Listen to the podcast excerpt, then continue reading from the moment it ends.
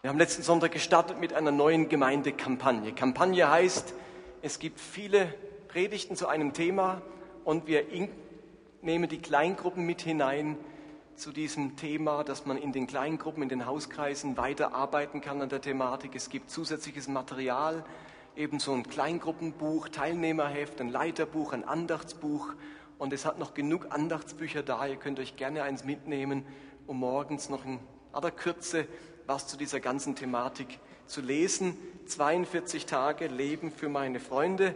Es geht in der Hauptsache ums Thema Evangelisation. Wie kann ich von meinem Glauben erzählen und zeugen?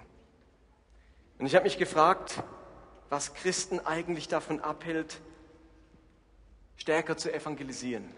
Warum ist das kein besonders populäres Thema, obwohl die Bibel voll davon ist, voller als von fast allen anderen Themen? Warum sind wir so dankbar dafür, wenn es, in einer, wenn es ein paar in der Gemeinde gibt, die diese Gabe haben und dann diese unangenehme Arbeit für uns erledigen? Ich möchte heute versuchen, dieser Frage einmal auf den Grund zu gehen. Zunächst mal drei Gründe, von denen ich glaube, sie könnten dahinter stecken, warum es uns so schwer fällt, mehr von diesem Glauben weiterzusagen. Der erste Grund ist, ich glaube, dass wir ganz oft ein falsches Bild von Evangelisation haben. Uns kommt sofort das Bild des Vorschlaghammers in den Sinn. Dieses unglaublich konfrontative, ich muss die Menschen massiv ansprechen, herausfordern, ich muss sie irgendwie fast bedrohen, ihnen schwierige Dinge sagen, die sie gar nicht hören wollen. Und wir haben so dieses Bild auch aus der Vergangenheit, vielleicht dieses ähm, verrückten Predigers, der irgendwo auf einer Parkbank steht und die Menschen anbrüllt und ihnen die Höllenqualen der, äh, äh die Qualen der Hölle ausmalt. Und man denkt sich damit, wie kann ich mich gar nicht identifizieren? Und selbst wenn es wir nicht so das selbst noch nicht so erlebt haben, dann kennen wir vielleicht die Erweckungsberichte, wo es dann tatsächlich auch so zuging, wo Menschen auf der Straße über ihre Sünden zusammengebrochen sind und wir haben den Eindruck, es ist so eine ganz massive Angelegenheit und vergessen, dass uns keine Drohbotschaft anvertraut wurde, sondern eine Frohbotschaft. Das ist ein Riesenunterschied. Wir verkündigen keine Drohbotschaft. Jesus hat gesagt, denn ich bin nicht als Richter in die Welt gekommen, sondern als ihr Retter. Das ist unsere Botschaft. Wir verkündigen nicht Jesus als Richter, sondern Jesus als Retter. Wir sind beauftragt, eine frohe Botschaft, ein Evangelium, ein Evangelium zu verkündigen. Und das machen wir nicht mit dem Vorschlaghammer. Wir haben eine Rettungsbotschaft und nicht eine Gerichtsbotschaft. Eine Botschaft, die Menschen zum Herzen Gottes führen soll, wo sie Nahrung bekommen, wo sie Frieden bekommen, wo sie Erlösung, Vergebung von ihrer Schuld bekommen. Das ist etwas Gutes, das ist etwas, das gut tut und nichts, das bedroht. Also dieses Bild vom Vorschlaghammer, das würden Leute gerne ad acta, acta legen. Euren inneren Vorschlaghammer dürft ihr ad acta legen. Wir haben eine Frohbotschaft und keine Drohbotschaft.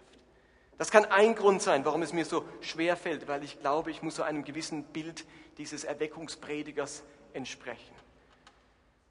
Das andere ist, es fällt uns oft schwer zu evangelisieren, weil wir den Eindruck haben, wir geben Antworten auf Fragen, die man uns nicht gestellt hat. Wir würden ja alle evangelisieren, wenn die Menschen uns danach fragen würden.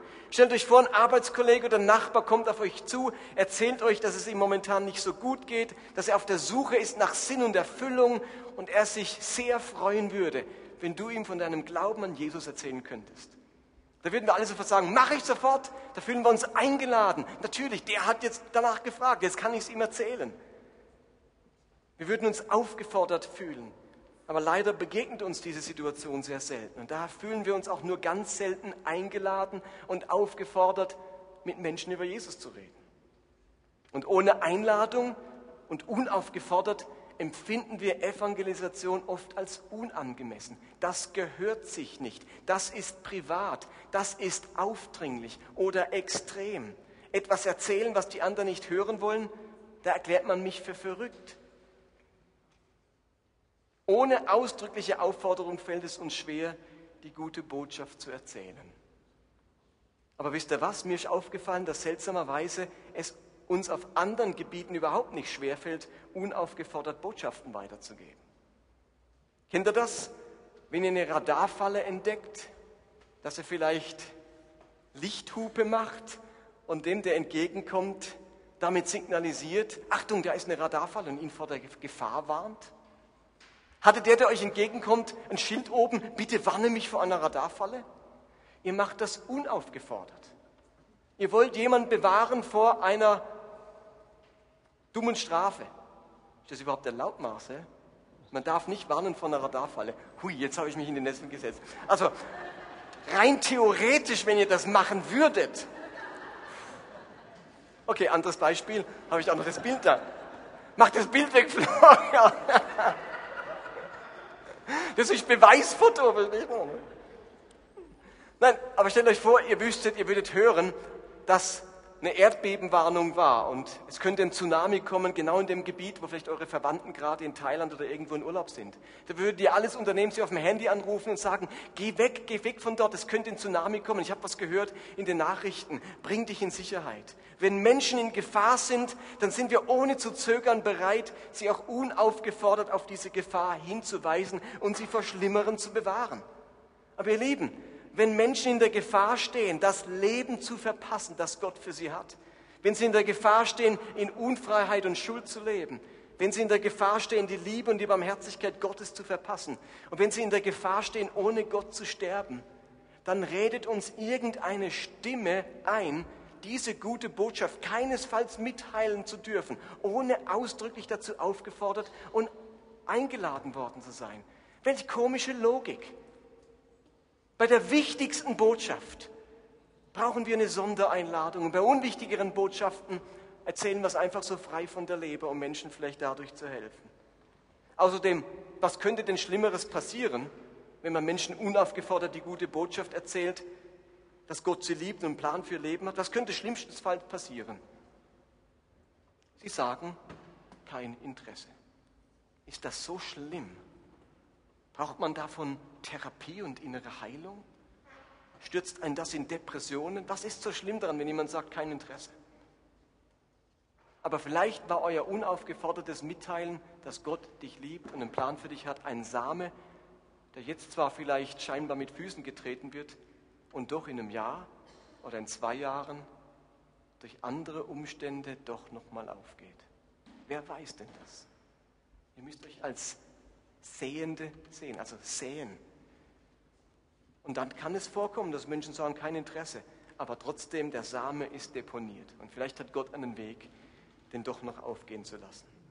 Und zu guter Letzt, Grund Nummer drei, warum es uns so schwerfällt zu evangelisieren, ist, dass wir selbst mangelnde Begeisterung haben für unseren Glauben. Ich glaube, es liegt daran, dass wir selbst oft zu wenig begeistert sind von dieser guten Botschaft. Wir haben die Botschaft von Jesus gar nicht so sehr als gute Botschaft erfahren. Unser Leben hat sich nicht so verändert, wie wir es erhofft haben. Wir haben immer noch viele Probleme, vielleicht mehr als unsere ungläubigen atheistischen Nachbarn. Wir empfinden uns nicht als leuchtendes Beispiel für den Glauben. Wir erleben uns eher als Ansammlung von Schwierigkeiten, die versuchen zu glauben, aber mit denen ehrlich gesagt niemand tauschen möchte.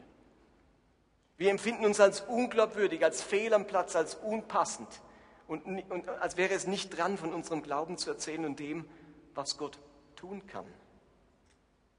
Lass mich dazu meine persönliche Beobachtung schildern. Ich kenne diesen Gedanken ja auch.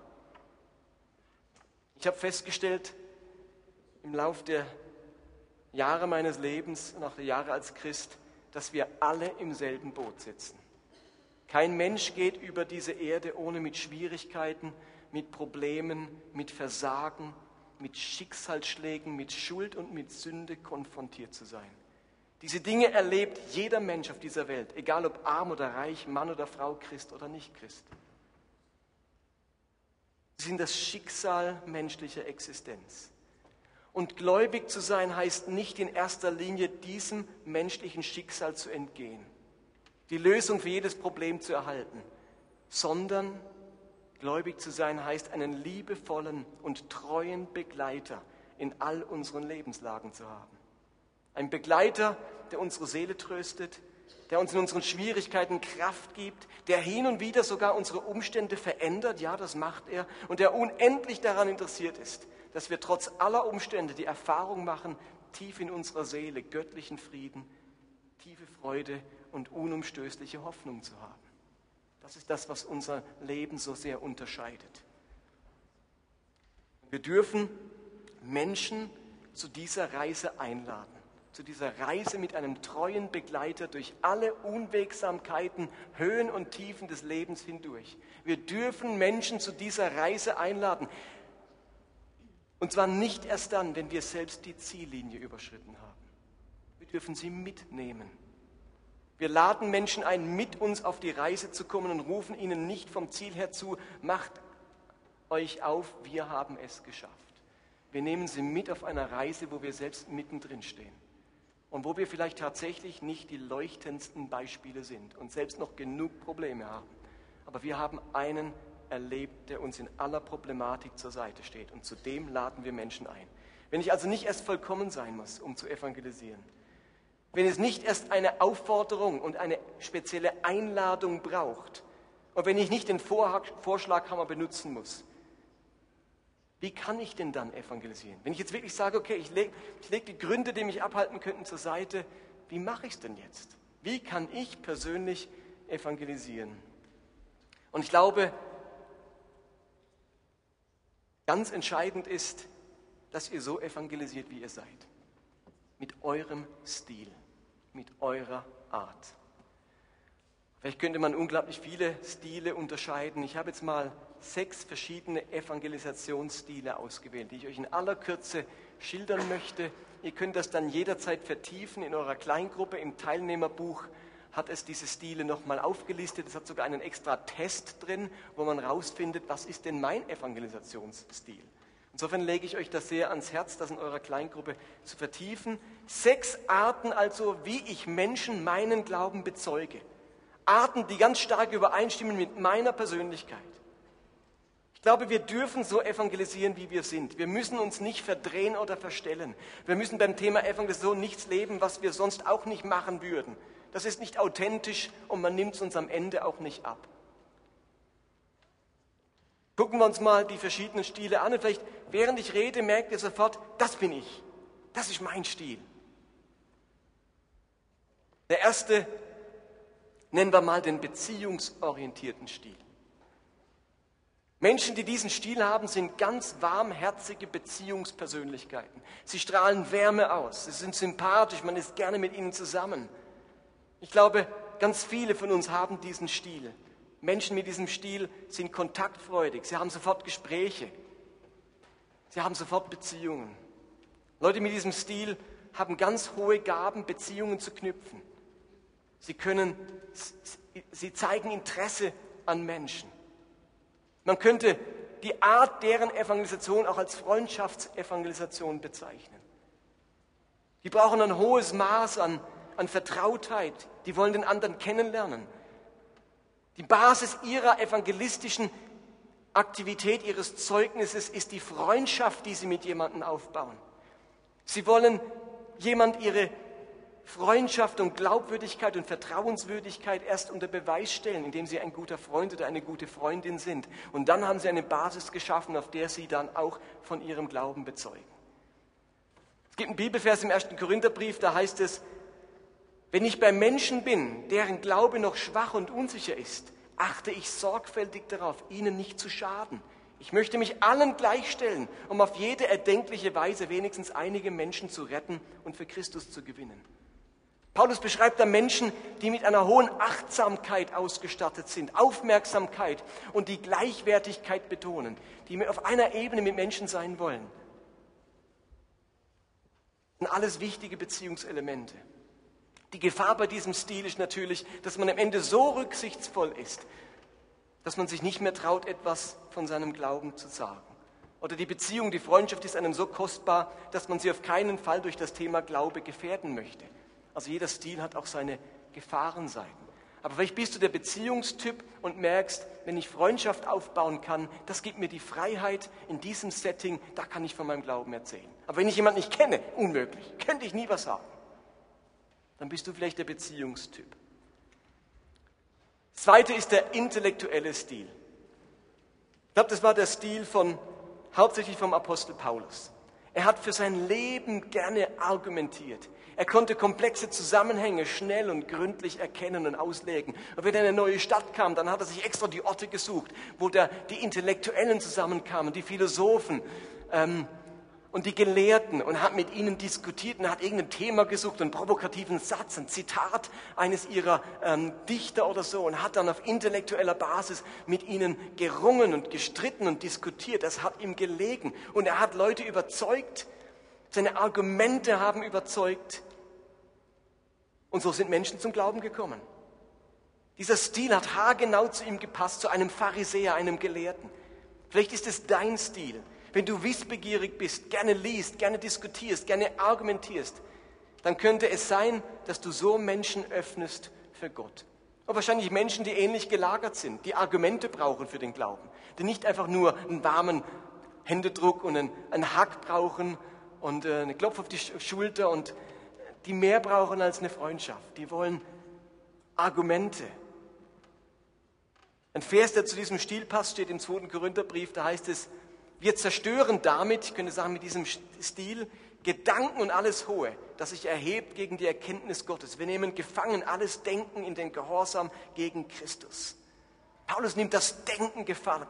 Der bringt Argumente, und er bringt die Gedanken von Jesus hinein, die Gedanken der Bibel hinein, die Gedanken der Wahrheit und nimmt Lüge und Falsches gefangen in diesem Moment. Gedankengebäude werden mit einer scharfen Klinge zerstört, mit gut durchdachten Argumenten. Das ist der intellektuelle Stil.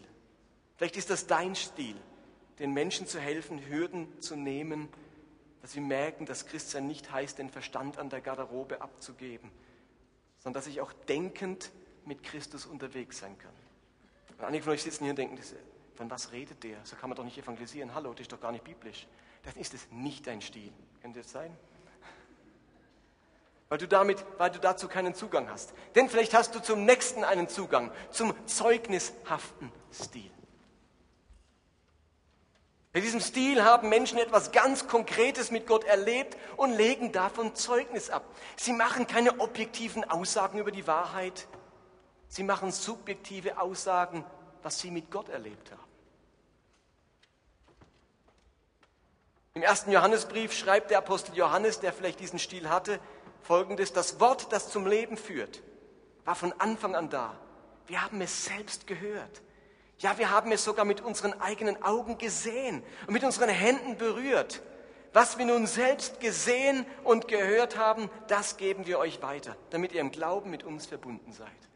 Da will jemand das weitergeben, was er selbst erlebt, erfahren, gehört und angefasst hat. Ich gebe Zeugnis von dem, was mir passiert ist. Ich habe etwas erlebt und von diesem Erlebnis muss ich dir erzählen. Vielleicht hast auch du eine wichtige Erfahrung mit Gott gemacht, in einer speziellen Situation, vielleicht durch einen Todesfall. Du hast erlebt, wie Gott dich in dieser Situation durchgetragen hat. Und dein Zeugnis hat Kraft für andere, die in einer ähnlichen Situation stecken. Vielleicht bist du durch eine Scheidung gegangen und hast erlebt, wie Gott dich wiederherstellt und hast ein kraftvolles Zeugnis für Menschen in dieser Situation. Vielleicht bist du durch eine Ehekrise gegangen, vielleicht durch eine körperliche Heilung. Vielleicht hast du erlebt, wie du von der Sucht befreit worden bist. Und du hast was zu erzählen, was du mit diesem Jesus erlebt hast. Und dein Zeugnis ist dein Stil, wie du anderen erzählst, was man mit diesem Jesus erleben kann. Und du kannst es selber probieren. Du musst nicht mit anderen diskutieren. Du kannst einfach nur sagen, das habe ich erlebt. Das hat Jesus in meinem Leben gemacht und das möchte ich dir erzählen. Ich glaube, viele von uns haben schon viel mit Jesus erlebt. Und es könnte sein, dass das ein Stil ist, der einigen von euch leicht fallen würde. Der vierte Stil nennen wir den dienenden Stil. Übrigens, wenn euch das bekannt vorkommt, der Michel hat darüber vor einigen Monaten schon mal ähnliche Form gepredigt. Stimmt's? Aber es ist nochmal ein ganz wichtiger Teil dieser Kampagne. Wir haben gedacht, wir wollen das unbedingt nochmal erwähnen. Der dienende Stil. In der Bibel gibt es eine Frau, die hieß Tabitha. Viele kennen die vielleicht gar nicht, noch nie von was gehört. Das ist ganz typisch für diesen Stil übrigens. Unspektakulär, aber entscheidend. Von dieser Tabitha heißt es nämlich in der Apostelgeschichte 9, Vers 36. In Joppe war eine Jüngerin namens Tabitha, die übersetzt heißt Dorcas bringt das auch nicht, die Übersetzung. Also von Hebräisch auf Griechisch bringt das nichts. Diese war reich an guten Werken und Almosen, die sie übte. Reich an guten Werken. Ihre bescheidene Art war, dass sie gedient hat. Sie tat gute Werke, sie hat Menschen geholfen, welche überhaupt nicht ansprechbar waren. Menschen, die sich niemals hätten einladen lassen, die nicht argumentieren wollten. Die wurden gewonnen, weil sie ihnen gedient hat. Menschen mit diesem Stil tun Gutes, sie helfen. Kann ich dir beim Zügeln helfen? Kann ich für euch den Eingang Schnee schippen? Kann ich euch beim Einkaufen unterstützen? Kann ich dir mal die Kinder abnehmen? Was kann ich euch Gutes tun? Und dieses Dienende, dieses sich Verschenkende öffnet das Herz von Menschen. Du bist nicht der große Redner, aber du redest laut mit deinen Taten. Deine guten Werke leuchten, sie beleuchten diesen Jesus, dem du nachfolgst. Wenn sich fragen die Menschen, sag einmal, wieso machst du das? Was steckt dahinter? Der dienende Stil ist extrem wirkungsvoll.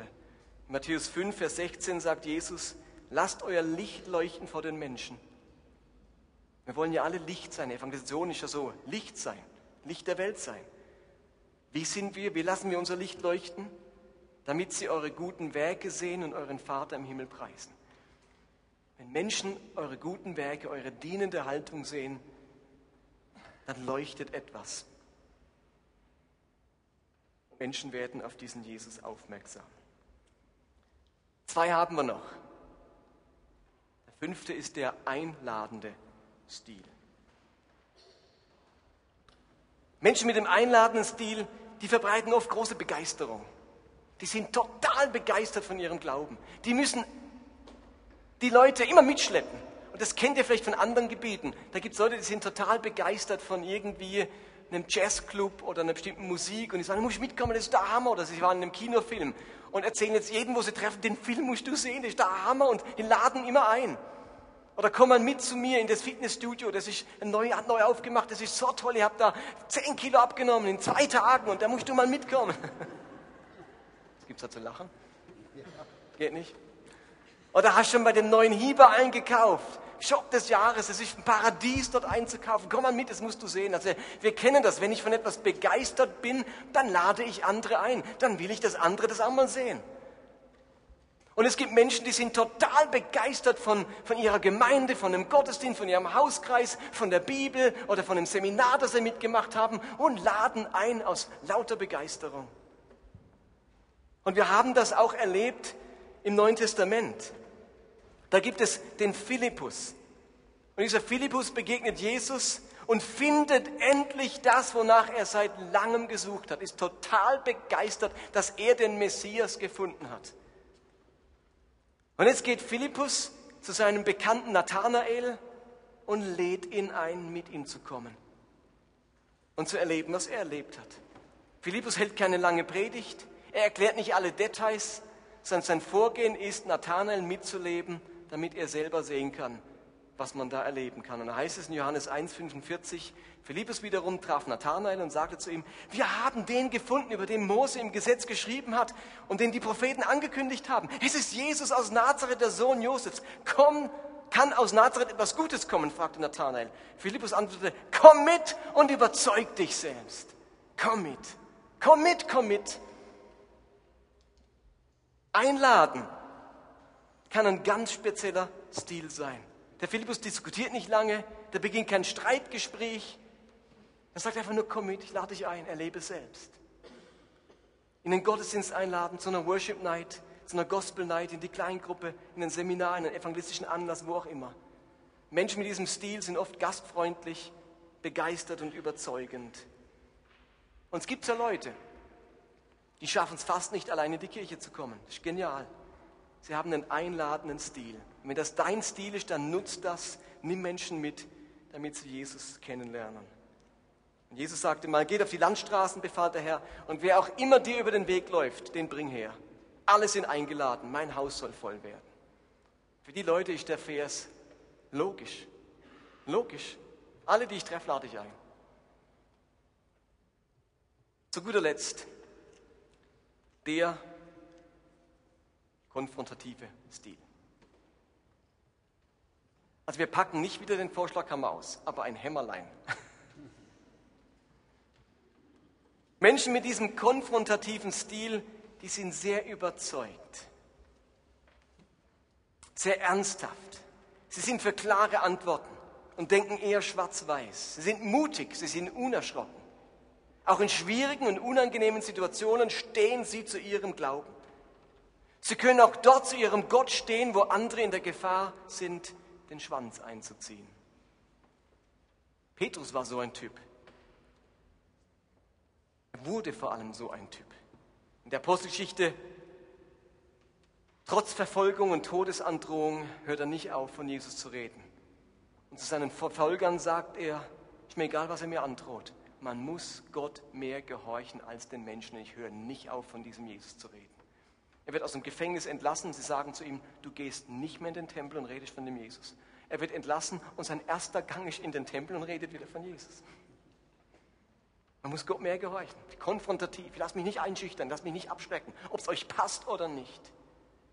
Und Paulus schreibt einmal an Timotheus, der vor Feigheit fast vergangen wäre und fast seinen evangelistischen Dienst an den Nagel gehängt hätte, schreibt ihm 2. Timotheus 4, verkündige den Menschen Gottes Botschaft. Setz dich, dafür, setz dich dafür ein, ob es den Menschen passt oder nicht. Rede ihnen ins Gewissen, weise sie zurecht und ermutige sie, wo es nötig ist, lehre sie alle, lehre sie in aller Geduld. Also ich darf hingehen, wenn ich der konfrontative Typ bin und mich nicht abschrecken lassen, aber wichtiger Satz von Paulus, lehre sie in aller Geduld. Es braucht auch Geduld und es braucht Weisheit, sonst packt man eben schnell wieder den Vorschlaghammer aus. Jetzt habt ihr sechs Stile gehört, vielleicht gibt es auch noch mehr. Und ich glaube, niemand von euch hat nur einen Stil in Reinform sondern wir sind meistens eine Mischung. Wir haben so einen Hauptstil, wo wir merken, damit kann ich mich am meisten identifizieren. Aber wahrscheinlich sind wir alle eine Mischung. Wichtig ist, dass ihr euch selbst sein dürft. Dass ihr euch selbst sein dürft. Euch nicht verstellen müsst. Und gleichzeitig wir können euch jetzt noch so eine butterweiche Botschaft verkündigen. Sei du selbst. Es gibt trotzdem etwas ganz Mysteriöses. Es lässt sich so viel leichter schwärmen von einem Kinofilm oder dem neuen Restaurant als von Jesus. Ist das schon aufgefallen? Man kann Menschen so viel leichter mit anderen Dingen konfrontieren als mit dem Glauben. Man findet in der Freundschaft so viel schneller eine Basis aufgrund von dem, was man im Garten anpflanzt, als aufgrund von dem Glauben. Und wenn du noch so sehr du selbst bist beim Evangelisieren und deinen Stil lebst, und das wollen wir heute betonen, niemand muss was spielen und was sein, was er nicht ist. Die vielen Beispiele aus der Bibel zeigen, Gott hat ein breites Repertoire an Möglichkeiten, wie man evangelisiert. Es muss nicht nach Schema F ablaufen. Aber und dieses Repertoire war auch vertreten bei den zwölf Aposteln. Die waren ganz unterschiedlich. Und trotzdem sagt Gott etwas oder Jesus etwas zu diesen Evangelisten und zu diesen Aposteln. Er sagt, geht hin in alle Welt, verkündigt das Evangelium, fangt an in Jerusalem, der Hauptstadt, dann in Judäa, dem Kanton, dann in Samaria, den Nachbarkantonen, bis ans Ende der Welt. Aber ihr wartet es noch. Ihr wartet. Worauf? Auf das eine Element, das ebenso wichtig ist, weil Evangelisation mehr ist, als begeistert von etwas zu erzählen, wie eben dem Restaurant oder dem Kinofilm. Es geht um eine höchst spirituelle Sache. Es geht um eine, einen Kampf um Wahrheit und Lüge, um Verlorenheit, um Errettung, um Himmel und Hölle, um Gott und Teufel. Es hat eine andere Dimension. Und deswegen sagt Jesus, bevor ihr geht, wartet, bis ihr angetan werdet mit Kraft aus der Höhe. Und dieses Erlebnis, dass Kraft aus der Höhe kam, das hat aus 120 Feiglingen die vielleicht ihren Stil kannten und trotzdem von Angst gehemmt waren, 120 mutige Menschen gemacht, die, als sie verfolgt wurden in Apostelgeschichte 9, nicht den Schwanz einziehen und sagen, na das war's, sondern die verstreut werden, verfolgt werden und dann in alle möglichen Städte gehen und dort gerade weitermachen, diese Botschaft zu verkündigen. Denn sie hatten neben dem, dass sie ihren Stil gefunden hatten und ihre Art, wie sie es am besten und am effizientesten weitersagen können, haben sie eins mitgenommen, die Kraft des Heiligen Geistes. Ihr Lieben, wenn wir es nicht haben als Gemeinde, wenn wir das gewisse Etwas nicht haben als Einzelne, dann können wir euch 20 Wochen lang über Evangelisation predigen. Uns ändert sich nicht viel. Es ändert sich nur marginal etwas. Und deswegen haben wir als großes Thema über dieses Jahr dieses Thema Es, die Kraft des Heiligen Geistes, die Gegenwart von Gottes Reich, Jesus in unserer Mitte. Und das brauchen wir. Sonst wird es zu einem menschlichen Plan, zu einem menschlichen Programm, wie es in jeder Sekte stattfindet, in jeder anderen Religion, wo man einfach mit genug Geschick Menschen zum Glauben bringen will. Wir brauchen die Kraft des Heiligen Geistes. Wir brauchen unseren Stil, wissen, wer wir sind, authentisch sein, aber damit wir unsere Angst überwinden, brauchen wir die Kraft des Heiligen Geistes. Und weil Gott im Lobpreis seines Volkes wohnt und weil Anbetung ein Ort ist, an dem Gott ganz viel an uns tun kann, gehen wir jetzt über und singen nochmal vier, fünf, sechs Lieder und möchten dann nach ein, zwei Liedern nochmal Gelegenheit geben, auch um Gebet in Anspruch zu nehmen, wenn du merkst, du brauchst einen Durchbruch, es fehlt dir an dieser Freiheit, Angst blockiert dich, dann würden wir gern füreinander beten.